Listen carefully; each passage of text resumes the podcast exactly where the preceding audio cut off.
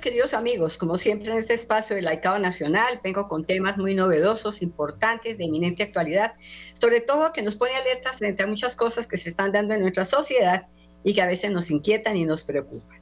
Bueno, yo quiero recordar en este momento algo muy importante que también en Radio María hemos tenido presentes en el espacio del laicado nacional, cómo es importante que los laicos asumamos muchos compromisos en la vida social sobre todo cuando vemos que hay tantas leyes que están saliendo en contra de nuestros valores, en contra de nuestros principios, en contra de la defensa de la vida, que es lo mayor y más importante que puede tener un ser humano.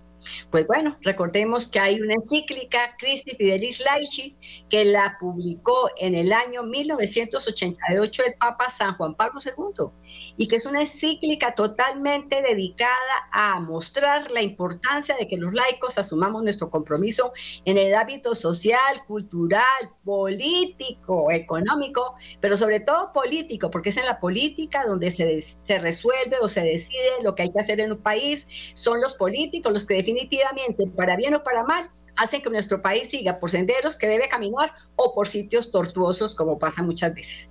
En esta oportunidad eh, quiero mostrarles un video que lo hice, yo lo produje con base en la doctrina social de la iglesia, así es que es a la línea lo que nos pide la iglesia. El compromiso de los laicos en la vida pública. Con el nombre de laico se designa a todos los fieles cristianos, con excepción de los miembros del orden sagrado y los del Estado religioso aprobado por la Iglesia, que han sido incorporados a Cristo por el bautismo e integrados al pueblo de Dios y hechos partícipes de la función sacerdotal, profética y real de Cristo a través de su trabajo en la viña del Señor, que es el mundo. La doctrina social de la Iglesia, a través de sus enseñanzas, forma a los seglares o laicos para que con base en su libre iniciativa y sin esperar pasivamente consignas y directrices, penetren del espíritu cristiano a la sociedad y a la política a través de las leyes y de todas las estructuras del ámbito social en el que viven. Su tarea propia es anunciar el Evangelio, con el testimonio de una vida ejemplar, enraizada en Cristo y vivida en las realidades temporales como la familia, el compromiso profesional, el trabajo, la cultura, la ciencia y la investigación en el ejercicio de sus responsabilidades sociales, económicas y políticas, y en función de una realidad no solo antropológica y sociológica, sino especialmente como realidad teológica y eclesial.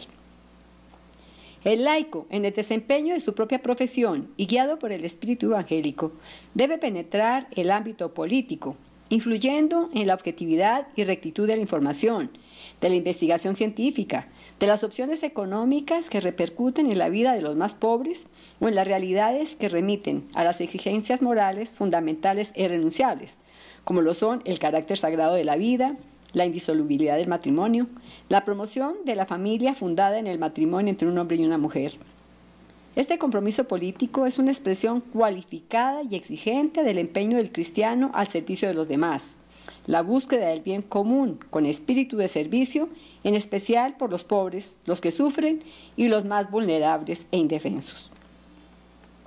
En el ámbito especial del discernimiento, a los laicos concierne la elección de los instrumentos políticos y la adhesión a un partido y a las demás expresiones de la participación política, actividad que debe ser coherente con los valores, enraizada en la caridad y en búsqueda del bien común que incluye el fin espiritual del hombre.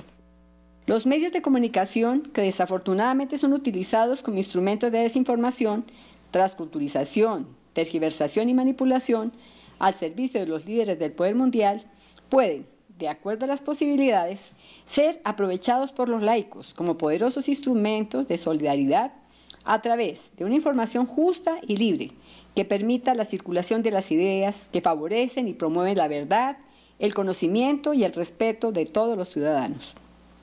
El compromiso de los laicos no debe limitarse solo a la mera transformación de las estructuras políticos sociales.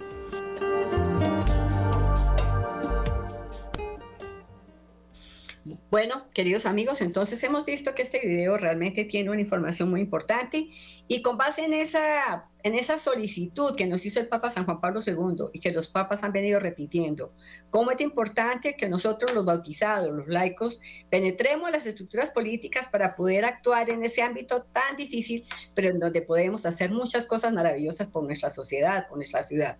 Con motivo de eso he invitado, ayer en la tarde de ayer hice una entrevista al doctor Diego Molano, que tiene una amplísima trayectoria, fue ministro de Defensa, fue escogido como el mejor concejal en su momento, el concejal de Bogotá, fue también director de Bienestar Familiar. Pero bueno, quiero que lo escuchemos porque es una entrevista que le realicé a él allá en el día de ayer, lo hicimos vía telefónica porque estaba muy comprometido, pero por favor, quiero decirles, es la persona que realmente reúne las condiciones que queremos para nuestra Iglesia Católica, para nuestra sociedad, porque es una persona que tiene un hogar maravilloso y que tiene todo muy claro sobre cuál es su compromiso político y social en el ámbito que vivimos aquí en Colombia.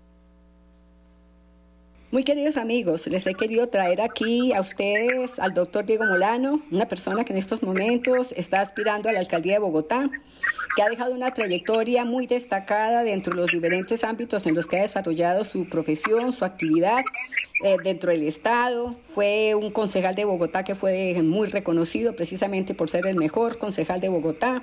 Fue ministro de Defensa en el pasado gobierno y de verdad impulsó muchísimo a las fuerzas militares, a la policía, porque les dio la seguridad de que ellos tenían que defender a nuestra patria, a nuestro país, tuvieron un respaldo que es tan importante que ellos lo sientan. Estamos viviendo unos momentos difíciles en los que se están cuestionando las autoridades y se le están dando muchas opciones a quienes delinquen, a quienes han cometido cosas violentas contra nuestras organizaciones de familia, del Estado, etcétera. Entonces, bueno, yo les he traído al doctor Diego Molano, una persona muy interesante que tiene unas condiciones de familia muy lindas. Eh, yo quiero que ustedes le conozcan un poco más desde el punto de vista humano. Ya lo hemos oído por las emisoras en todas partes. Eh, todo lo que él ha hecho y cómo es una persona tan estructurada con tantísima experiencia, conocimiento, que da garantía de que de verdad puede ser un excelente alcalde para Bogotá. Así es que yo quiero promoverlo y contarles a ustedes que son personas tan, tan reflexivas que hay que votar por una persona que como él nos da garantía de tener equilibrio espiritual, moral, social, intelectual, cultural, etcétera. Bueno, doctor Diego, muy buenas tardes, bienvenido a Radio María. Es un saludo especial. Mira, yo Dino Molano, su hijo, una familia que viene de origen boyacense, mi abuelo, por más se localizó aquí muy eh, temprano en su vida, a los 11 años, llegó a trabajar y se abrió camino como comerciante en la ciudad de Bogotá.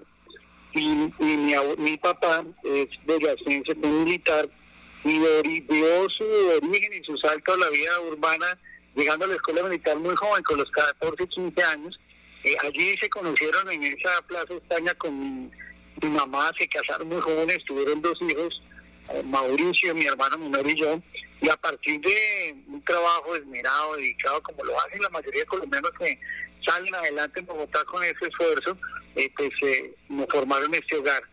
Desafortunadamente, Gladys, mi padre murió cuando yo tenía 11 años, él era militar, y la que nos sacó adelante a punta de su fábrica de confecciones, sus emprendimientos alrededor de los tejidos con mi mamá.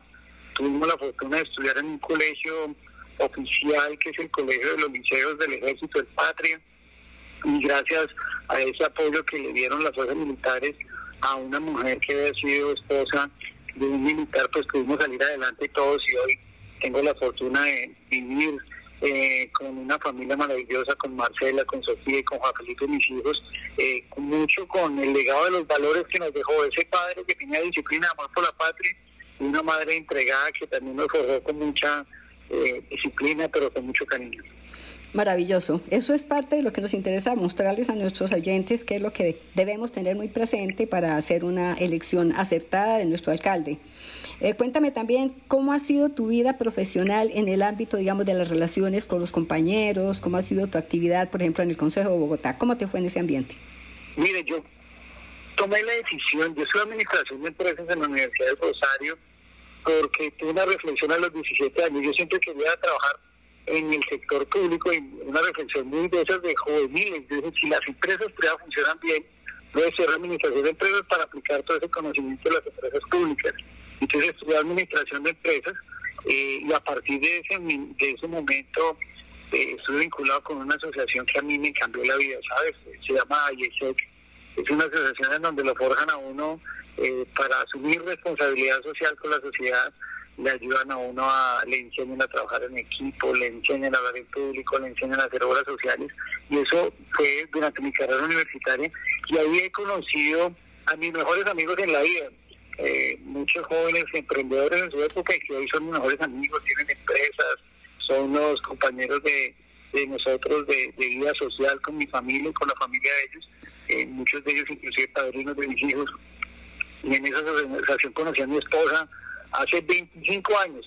Eh, y para mí, pues esta vida profesional es una vida de buscar precisamente ese objetivo de servir a los colombianos y en especial a los bogotanos. Y en la época que tuve de director de acción social y director del ICF, lo que hicimos fue siempre aplicar esos principios de trabajar en equipo, de trabajar con mucha responsabilidad y especialmente de buscar generar impacto, impacto social con los programas. Y el Consejo Bogotá fue esa gran oportunidad de, salir a recorrerme esta ciudad, de conocer los barrios, las comunidades, de recorrerme la ciudad de palmo a palmo eh, y de trabajar mucho con las comunidades eh, y hacer amigos en todos los barrios y localidades en Ciudad Bolívar, en Bosa Kennedy. Y tal vez una de las cosas que más me apasiona, trabajar con las comunidades. Acabamos de salir a una reunión ahora con, con madres y mujeres hablando sobre la situación de seguridad en Bogotá y la mayoría amigas eh, y mujeres que he conocido eh, muy pujantes, echadas para adelante en todos los barrios de Bogotá. Muy bien. Yo quería preguntarte, porque sé que siendo tu concejal fue, fuiste seleccionado como el mejor concejal. ¿Qué piensas tú que cuáles fueron las obras que te hicieron merecedor de, de esa distinción? El título de haber sido seleccionado como el mejor concejal de Bogotá es un honor que llevo con mucho orgullo porque yo creo que eh, estar en un cargo público es tener una responsabilidad con quienes lo eligieron a uno. Y si alguien lo califica el mejor concejal, significa que uno está respondiendo con dignidad y con responsabilidad frente a quienes nos eligieron en Bogotá en esa oportunidad. Y, la principal actuación es que hicimos primero debates importantes por la ciudad, pero especialmente impulsamos tres proyectos que han ayudado a transformar a Bogotá. O sea que yo no estoy Ahora solo haciéndole propuestas a Bogotá, yo he trabajado en proyectos de fondo para transformar a Bogotá, un gran programa. Eh, el primero, el primer acuerdo que creó la empresa Metro de Bogotá fue una iniciativa mía y hoy permite que esa empresa mía Metro sea la que esté construyendo el metro de Bogotá. Impulsamos un acuerdo que se llama Bogotá Limpia, que es un acuerdo para que haya unas jornadas de reciclaje, de ornato, de limpieza de Bogotá, eh, para mejorar el manejo de las basuras y el reciclaje en la ciudad y hoy es una jornada que hace que cada antes de 6 de agosto todos tengamos la responsabilidad de tener una Bogotá más limpia. Y un, y un acuerdo que hoy me hace sentir muy orgulloso y es que a mí siempre me han gustado los temas ambientales y sostenibilidad. Y sacamos un acuerdo en Bogotá que permite o define una meta de largo plazo de que en el año 2040 toda la movilidad de Bogotá sea eléctrica o de cero emisiones para que tengamos una mejor calidad del aire y una ciudad mucho más sostenible contribuimos a, cuidar este planeta desde Bogotá. Eh, y hoy 1.500 buses eléctricos ruedan por Bogotá con uh, unas ventajas muy importantes de mejora en la calidad del aire, de menos ruido, de mejor servicio, de más calidad de los buses que hoy circulan por Bogotá y eso es un orgullo importante.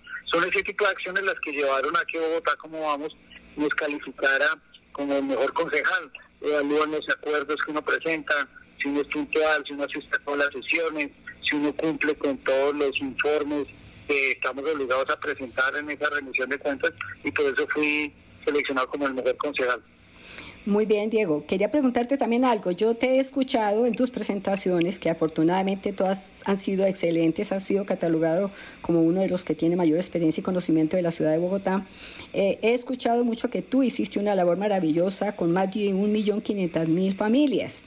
Entonces yo quisiera que nos contaras en qué consistió esa ayuda que tú le diste a esas familias y que tuvo mucho que ver también con la posibilidad de ayudar a los niños.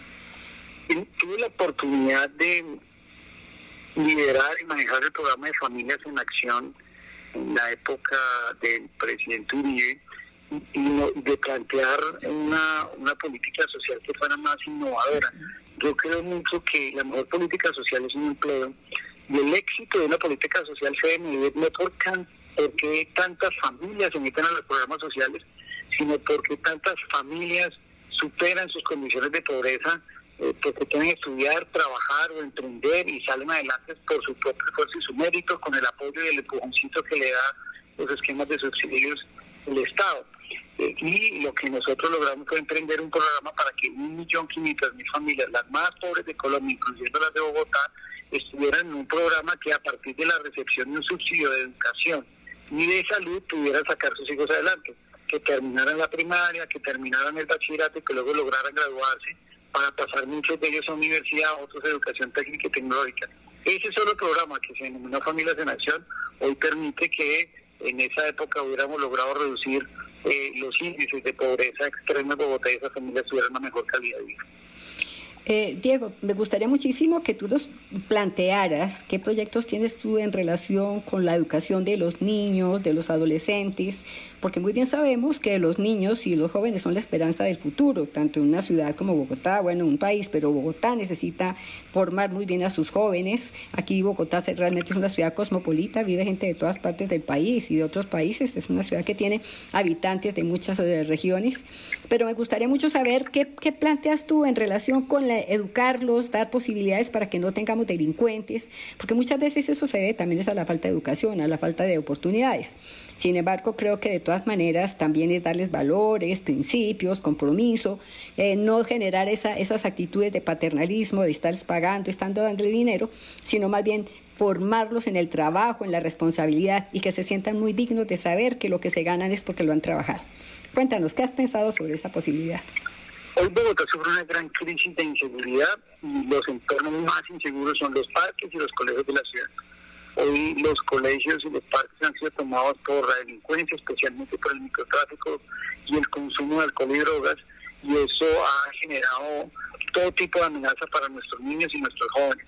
El consumo, los atracos permanentes, el eh, abuso eh, de las niñas, eh, los conflictos, el bullying, las peleas que se dan al interior de los colegios, las agresiones a los profesores, a los policías, los robos a los jóvenes. Por eso, lo primero para mejorar la educación en Bogotá es una seguridad en, los colegios, alrededor de los colegios, en los parques, para que no haya consumo y los papás puedan vivir tranquilos de enviar a sus hijos al colegio y no por el contrario como hoy sucede que se quedan con el corazón en la mano de pensar que sus hijos iban a regresar o no, de que le roben el celular, de que lo cojan eh, a cuchillo y le entierren una navaja para quitarle el celular. Lo primero es garantizar la seguridad en esos entornos escolares para que los padres podamos vivir tranquilos, que nuestros hijos vayan a parques y colegios con seguridad. Lo segundo, en educación, que es fundamental, y tú lo señalaste, es la primera infancia. Lo hicimos en el ICBS, fuimos capaces de llevar a un millón cien mil niños para que estuvieran en los jardines con toda la calidad, nutrición, psicólogos acompañando, asistencia psicosocial, eh, buenos espacios lúdicos con juguetes para que disfruten y cuiden a los niños mientras que las mamás pueden ir a trabajar. Eh, hoy vamos a hacer ese programa también para que todos los niños de 0 a 5 años, que son casi 430 mil, tengan cobertura en esos programas en educación inicial, que eso es lo mejor para cambiarle la vida a un niño cuando tiene buena nutrición, estimulación temprana, cuando son protegidos, cuando sus derechos son garantizados. Y por supuesto, la otra apuesta fundamental es, eh, ese espacio de jornada extendida en los colegios públicos, como que no estudien solo cuatro, seis o cinco horas, sino las ocho horas que corresponden, donde es una jornada de deporte, cultura y recreación que les permite desarrollar disciplina, valores y hábitos positivos, además del estudio.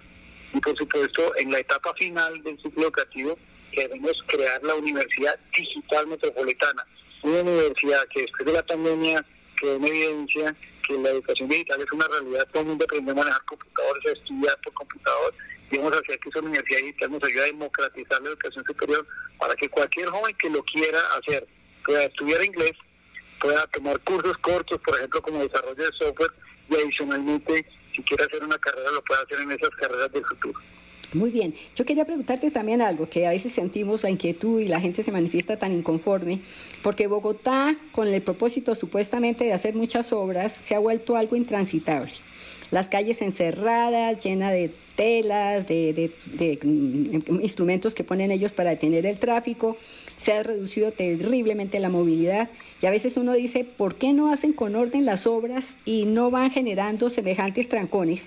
Porque además de una muy poquita gente trabajando y escuché en alguna oportunidad que el mismo director del IDU decía que como les están dando bonificaciones a los desempleados, entonces muchos de ellos prefieren no trabajar y quedarse en la casa. Entonces estamos generando realmente una crisis porque no hay trabajadores, las obras van dan dos personas nomás, una lentitud tremenda. ¿Qué ha pensado con esa posibilidad de que Bogotá tenga obras pero no tengamos estas condiciones tan terribles de circulación? En Bogotá desafortunadamente el país y la ciudad están invirtiendo 59 millones de pesos en obras pero son obras que no están bien gestionadas, no están bien planeadas.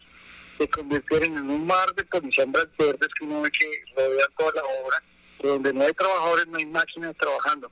Lo primero que tenemos que hacer es que eh, la alcaldesa asuma esa responsabilidad y haya gestión y ejecución en las obras. 59 millones de pesos contratados, más de 2.000 frentes de obra. Nosotros vamos a hacer que las obras se ejecuten 24 horas al día, todos los días, todo el tiempo, horas para terminar rápido esas obras y más bien entregárselas a los bogotanos y que se generen incentivos de empleo. Todo aquel que recibe un subsidio del Estado debe estar vinculado a un empleo y eso tiene que ser inclusive las obras digitales. El metro de Bogotá, el Transmilenio que se va a construir. Nosotros vamos a construir el metro elevado, la línea 1, el Transmilenio por la ciudad el Transmilenio por la ciudad de Cali, el Transmilenio por las Caracas al sur, las entradas y salidas de Bogotá, la calle 13 la calle 13, vamos a hacer un termilenio además de que al lado de la que los bogotanos podamos salir de la ciudad en lo que corresponde no seis horas como hoy corresponde salir o seis horas para entrar en un fin de semana. Y por supuesto, lo que queremos hacer en estas obras es también tener las entradas para construir la autopista norte, la carrera séptima de entrada por el norte de la ciudad y la calle 80. Esas obras nos permitirían tener un mejor sistema de transporte público y que hacia el futuro cualquier ciudadano pueda coger un sistema de transporte público con una sola tarjeta para, por ejemplo, subirse en San Cristóbal o subirse en Usaquén, tomar un Transmilenio y luego de partir ahí llegar a cualquier sitio de Bogotá con una sola tarjeta y un solo sistema de transporte público. Lo segundo en movilidad es que las obras en Bogotá deben permitir la libertad. Yo amo la libertad, yo respeto la libertad en una sociedad no puede ser que aquí tengamos unas obras que restringen la movilidad de los ciudadanos. Entonces, si usted tiene carro, tiene restricciones a su libertad. No vamos a garantizar que las vías fluyan, que no haya huecos y que puedan eh, hacer eh, movilizarse sus propios carros. Vamos a lograr también que la gente que monta en moto pueda montar en moto y salir adelante, eh, porque no hay huecos en las vías y son seguras esas vías. Lo mismo si quiere montar alguien en bici, más de 600 mil personas montan en bici a diario en Bogotá mismo para quienes quieran utilizar el sistema de transporte público, terminando esas obras y que puedan montar, porque esas obras tienen rutas frecuentes, buena calidad, pero sobre todo son seguras, que la gente pueda volver a, viajar en, el Transmilenio con seguridad. En este encuentro que acabamos de terminar y que te comentaba con mujeres, allí nos describían cómo esto se convirtió en un permanente acoso a las mujeres en el sistema de transporte público, robos, atracos, acoso a las mujeres en la mañana, en la noche, durante los recorridos cortos, en los eh, recorridos largos de la ciudad, vamos a recuperar esa seguridad de la movilidad. Muy bien, yo quería finalmente, mm, a ver, una pregunta que creo que a muchos les puede gustar. ¿Qué piensas respecto a la labor con el adulto mayor, con la tercera edad? Los adultos mayores son esa generación que ha entregado toda su vida con trabajo, con esfuerzo y dedicación y deben ser respetados y cada vez van a ser más, porque estamos pasando ya al bono generacional. Esta es una sociedad y en Bogotá lo estamos comenzando a notar que se está envejeciendo a pasos agigantados y por eso hay que trabajar frente al adulto mayor con unos programas primero que a los más vulnerables les permita tener una eh, asignación y un subsidio que les permita vivir en condiciones dignas. No puede ser que después de toda la vida un ciudadano que ha hecho un esfuerzo muy importante por sacar adelante su familia eh, no tenga con qué comer. Y por eso es tan importante el apoyo del adulto mayor, ya sea en efectivo o en comida, donde podamos garantizar que tenga excelentes condiciones de vida. Segundo es mejor bienestar. Eh, yo conocí en, en mira, una asociación que tiene un nombre maravilloso, se llama Asoviche. ¿Sabes qué significa? Asociación de Viejitos Chéveres. Estamos asociaciones de viejitos en tal localidad puedan salir, hacer deporte, recreación, bailar, cantar, integrarse con su comunidad, contribuir a su comunidad porque están en de seguridad, en actividades deportivas y culturales en cada localidad. Muy bien. Quiero pues finalmente pedirte que mandes un mensaje final para nuestra audiencia de Radio María, eh, con algo que tú quieras decirles y que le quieras dejar en la mente y en el corazón de todos para que se animen y no solo ellos voten, sino que también hagan ambiente con su familia, con sus amigos y conocidos. Tenemos que llevarte a Bogotá como alcalde si queremos que Bogotá se supere, siga adelante, se desarrolle, progrese y sobre todo que haya mucha calidad humana por parte de su alcalde. Entonces, por favor, dinos qué quieres decirle a, nuestra, a nuestra audiencia. Quiero hacerle la invitación a los bogotanos y a los colombianos que vienen en Bogotá. Queremos que todos los bogotanos amen a su ciudad y los bogotanos de corazón, que son los que nacieron en cualquier parte de Colombia, pero hoy viven en Bogotá, amen a esta ciudad también y se sientan bogotanos de corazón. Bogotá hoy está hecho un caos, pero aquí hay miedo. Vamos a acabar el miedo en Bogotá. Yo voy a proteger a pesar de las dificultades que tiene Colombia hoy por esa paz total que es irresponsable, que incentiva los valores inadecuados, que premia a los delincuentes por no matar, nosotros en, el contrario en Bogotá vamos a hacer contrapeso para pagarle a los jóvenes para que estudien, trabajen o emprendan a medio millón de familias, medio millón de pesos mensuales y no como hace el presidente Petro de pagar los delincuentes. Nosotros vamos a, a pesar de las dificultades en seguridad y los cambios económicos, yo les voy, quiero decir a las familias, a las mujeres, cabeza de hogar, a los trabajadores, a los estudiantes, yo los voy a proteger.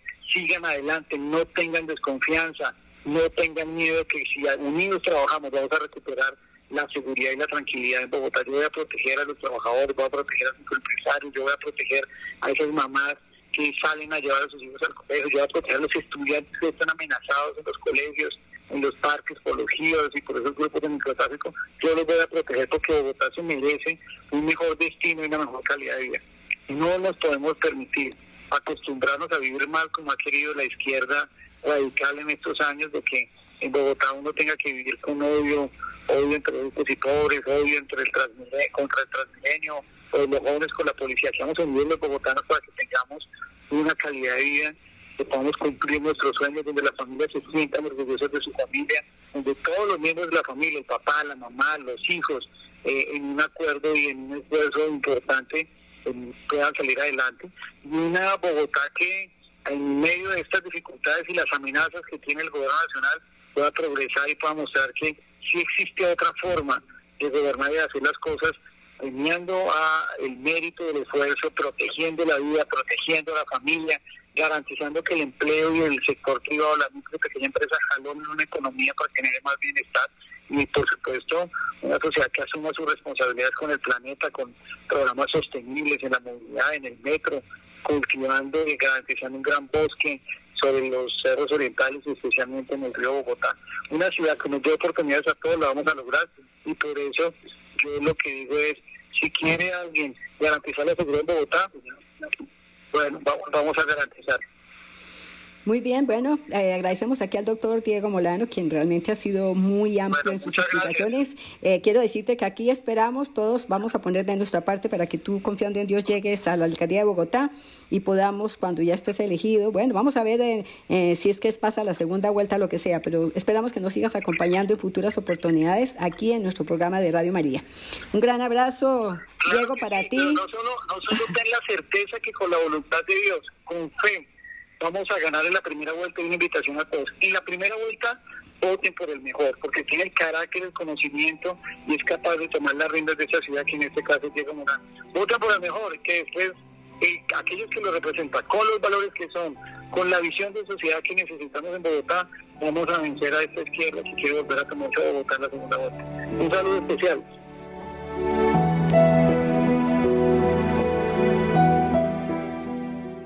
Bueno, vemos que, como dice el candidato, mm, la voluntad de Dios y obra y labora. Es decir, tenemos que rezar mucho, pero también actuar. El Señor dijo, ayúdate que yo te ayudaré.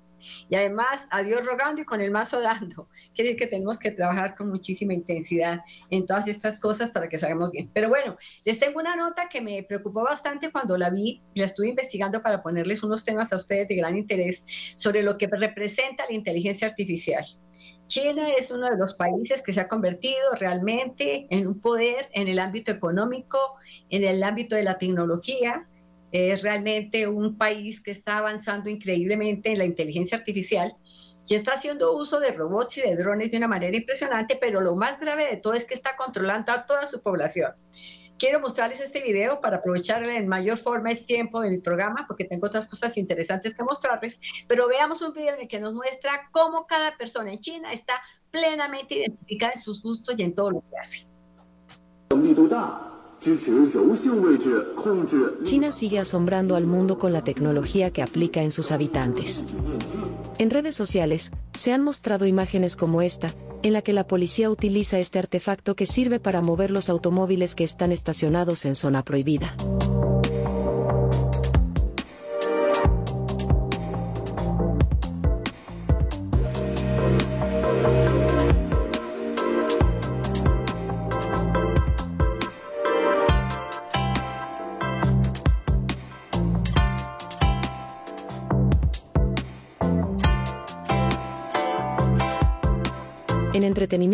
El espectacular dragón hecho con drones fue visto en la ciudad de Shenzhen, China, mostrando los avances tecnológicos agigantados que está dando esa nación.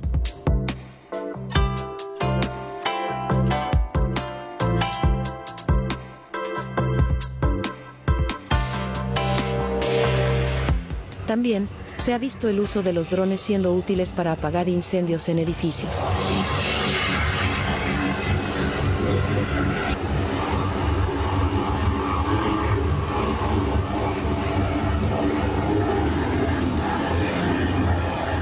Los transeúntes que cruzan las calles con imprudencia son fotografiados y por medio de una pantalla exhiben su rostro en un tablero denominado el tablero de la vergüenza.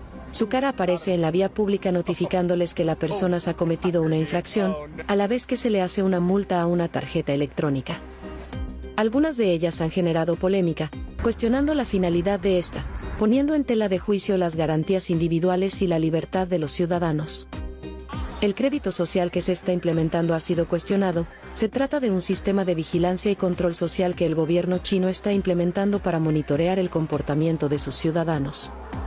El sistema recopila información sobre los ciudadanos, como sus compras, sus viajes, sus interacciones sociales, el historial de pago de deudas, antecedentes penales, historial de conducción y su comportamiento en línea, entre otros. Esta información se utiliza para crear una calificación de crédito social, que se utiliza para determinar si los ciudadanos pueden acceder a ciertos servicios, como viajar en avión, comprar una casa o conseguir un trabajo. El sistema de crédito social ha sido criticado por ser una violación de la privacidad y por ser un instrumento de control social. Sin embargo, el gobierno chino defiende el sistema, argumentando que es necesario para mantener la seguridad y la estabilidad social. Desde 2019, China estableció una ley que obliga a quien quiera contratar un servicio de telefonía móvil a pasar por un escaneo facial. China tiene más de 600 millones de cámaras de vigilancia en las calles. El gobierno chino afirma que el sistema es necesario para promover la honestidad y la responsabilidad social. La educación en los niños de primaria está siendo monitoreada por unas bandas de lectura de ondas cerebrales. El monitoreo consiste en detectar cuando el alumno está o no poniendo atención en clase, mandan una alerta al profesor y a los padres. El color rojo indica que el alumno está concentrado, el azul es que está distraído y el blanco es que está desactivado. El avance tecnológico en China es tan preciso que ya se puede detectar la identidad de las personas, solo por la forma en que caminan, una innovación tecnológica realizada por la empresa Batrix AI, única compañía en el mundo que ha logrado esto, con una precisión del 94%.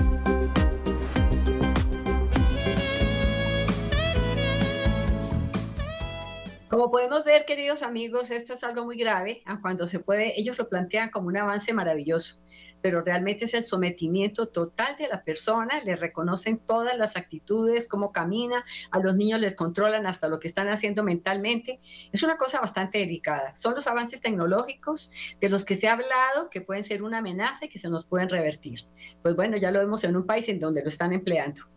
Eh, bueno, sigamos adelante porque realmente hay que esperar qué sucede, pero hay que saber y conocer que la tecnología puede ser una amenaza también de cierta manera para el dominio de los poderes económicos mundiales y someter a la, población a la común y corriente como somos todos nosotros. Bueno, les tengo una nota muy interesante y es que se va a hacer la segunda parte de La Pasión de Cristo por Mel Gibson quien hizo La Pasión y que fue una, una serie, que realmente una película que fue importantísima a comienzos de, como en el año 2004, que ganó muchísimo, pero lo que más ganó también fue personas que se convirtieron viendo lo que representaba el dolor real del Señor. Es la película que más ha mostrado en realidad lo que sucedió en el sufrimiento del Senasa porque Mel Gibson es un hombre católico y seguramente iba a denunciar muchas cosas que a los progresistas no les va a gustar. Así es que eh, puede haber interferencias. Miremos lo que nos cuenta.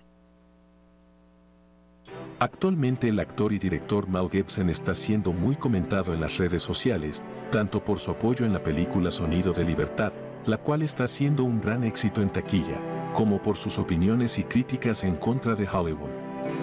Por tal motivo esta industria y los medios de prensa siempre están atentos de sus pasos para cancelarlo en todo lo que hace. Algo que no es nuevo, debido a que desde que se estrenó La Pasión de Cristo, película dirigida y producida por él, se ha ganado muchos enemigos por el tema que la misma aborda, el cual no es coherente en la actualidad por las diferentes ideologías que se han creado. Pero ahora Hollywood está aún más aterrado, debido a que se ha anunciado que una secuela de La Pasión de Cristo está en desarrollo.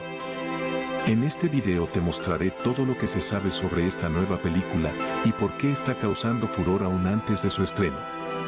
Empezamos.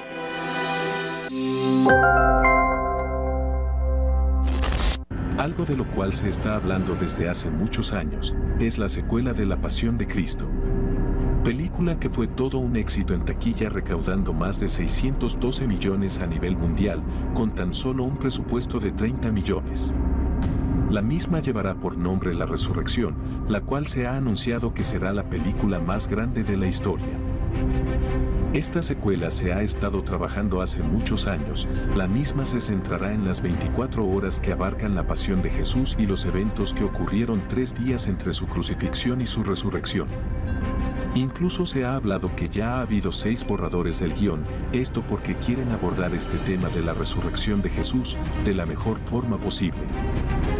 Pero ¿por qué la industria le teme tanto a esta película? Bueno, por el simple hecho de que el mensaje que trajo Jesús a esta tierra fue a favor del diseño original de la familia, el cuidado de niños y la verdadera comunión con Dios, que se aleja de las diferentes religiones que se han creado en la actualidad. Mensajes que van a ser representados en esta nueva película y por lo cual se convierte en una amenaza para toda la agenda global que quiere imponer todas sus ideologías y conceptos equivocados que llevan al ser humano a la depravación y destrucción.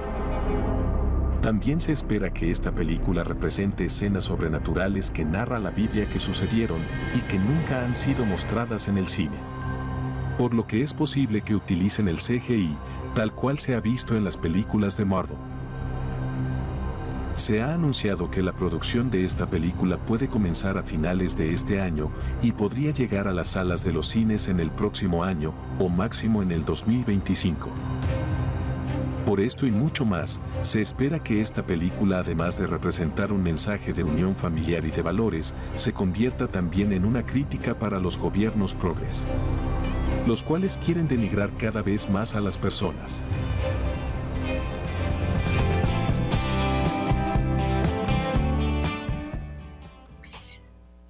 Bueno, queridos amigos, realmente, gracias a Dios, tenemos personas que tienen capacidad de producir y de mostrar trabajos muy minuciosamente logrados a través de los medios de comunicación. Eh, Radio María lo hace frecuentemente también con todos sus programas y, y, los accesos que tiene para mostrar todo lo importante que es vivir con orden, con organización y sobre todo con una claridad mental sobre cómo debemos vivir en la vida cotidiana y en la vida diaria. Para mí ha sido un gusto estar con ustedes, bueno, pero quería también decirles que van a dar la película Sonido de Libertad. Estamos a punto de, llegar al Sonido de Libertad, que es la película que van a presentar ahora el 31 de agosto, en la cual sabemos que Eduardo Verástegui denuncia claramente lo que ha sido la explotación de los niños, la pederastia y cómo hay situaciones tan críticas en que esto se ha convertido en un negocio más lucrativo que la misma pornografía. Están mostrando también pornografía infantil. Es doloroso ver cómo los están a los niños explotando, cómo los están mostrando, cómo los están maltratando, abusando de ellos por su fragilidad y su debilidad. Pero bueno, lo vemos que eso desde el aborto ya están matándolos y a los que nacen, pues si los padres no son dedicados, cuidadosos, consagrados con sus hijos, muchas veces los dan, los venden, los regalan. Hay cosas que están pasando muy dolorosas y realmente esto nos preocupa. Pero bueno, invitarlos cordialmente a que estén pendientes del de Sonido de Libertad. Es una película que mucha gente dice, no, es que yo no la voy a ver porque eso tiene cosas horribles. No, no, no, no. Hay que verla por lo que porque lo que muestra es una denuncia de lo que está sucediendo en este mercado tan tortuoso de la venta de los niños. Recordemos que precisamente una parte importante de la película se dio cuando unos agentes de la CIA que venían a proteger al protagonista, que es nada menos que quien hizo de Cristo, la pasión de Cristo, Jim Caviezel, ellos vinieron a mirar el ambiente para protegerlo porque le dijeron que aquí había muchísima inseguridad en la Cartagena y llegaron precisamente esos jóvenes eh, de la CIA, de inteligencia, vestidos, porque son jóvenes de 30, 33, 35 años, jóvenes realmente, hombres en la mitad de la edad de la vida, y resulta que les cayeron a ellos a ofrecerles precisamente niñas y niños para prostitución y para, para aprovecharlos sexualmente. Y este fue el comienzo del tema más importante que se desarrolla en esta película de Sonido de Libertad. Así es que yo de verdad les quiero hacer énfasis para que ustedes vayan y presencia la película. Y recemos mucho para que, para que ya podamos contar con esa segunda parte de que Mel Gibson quiere hacer el complemento, esa película de la pasión que tanto nos removió, tanto nos hizo sentir el dolor y el sufrimiento de nuestro Señor. No lo logramos palpar en su totalidad, pero vimos, estuvimos muy próximos de poder apreciar cómo fue esa pasión tan dolorosa y terrible en la que Él se brindó y se entregó por nosotros. Entonces, pidámosle al Señor que pueda cumplir este propósito, eh, Mel Gibson, y ahora los quiero invitar a una canción muy hermosa que me mandó una amiga a quien aprecio mucho, y es una canción que me, me llenó el corazón, lo cantan unas monjitas, es un conjunto de religiosas, así es que hoy nuestro programa lo vamos a cerrar con esta canción tan hermosa que nos da un mensaje de alegría, eh, de felicidad, y habla como de todo lo bondadoso que debemos ser en la sociedad. Así es que este programa espero que haya impactado por todos los temas que hemos tenido y también que nos despidamos con mucha felicidad y mucha alegría y nos deseemos un feliz fin de semana. Un abrazo para todos y un agradecimiento a nuestros queridos operadores que siempre están ahí frente a estos trabajos y haciéndolo de la mejor manera con un gran profesionalismo. Así es que un abrazo para todos.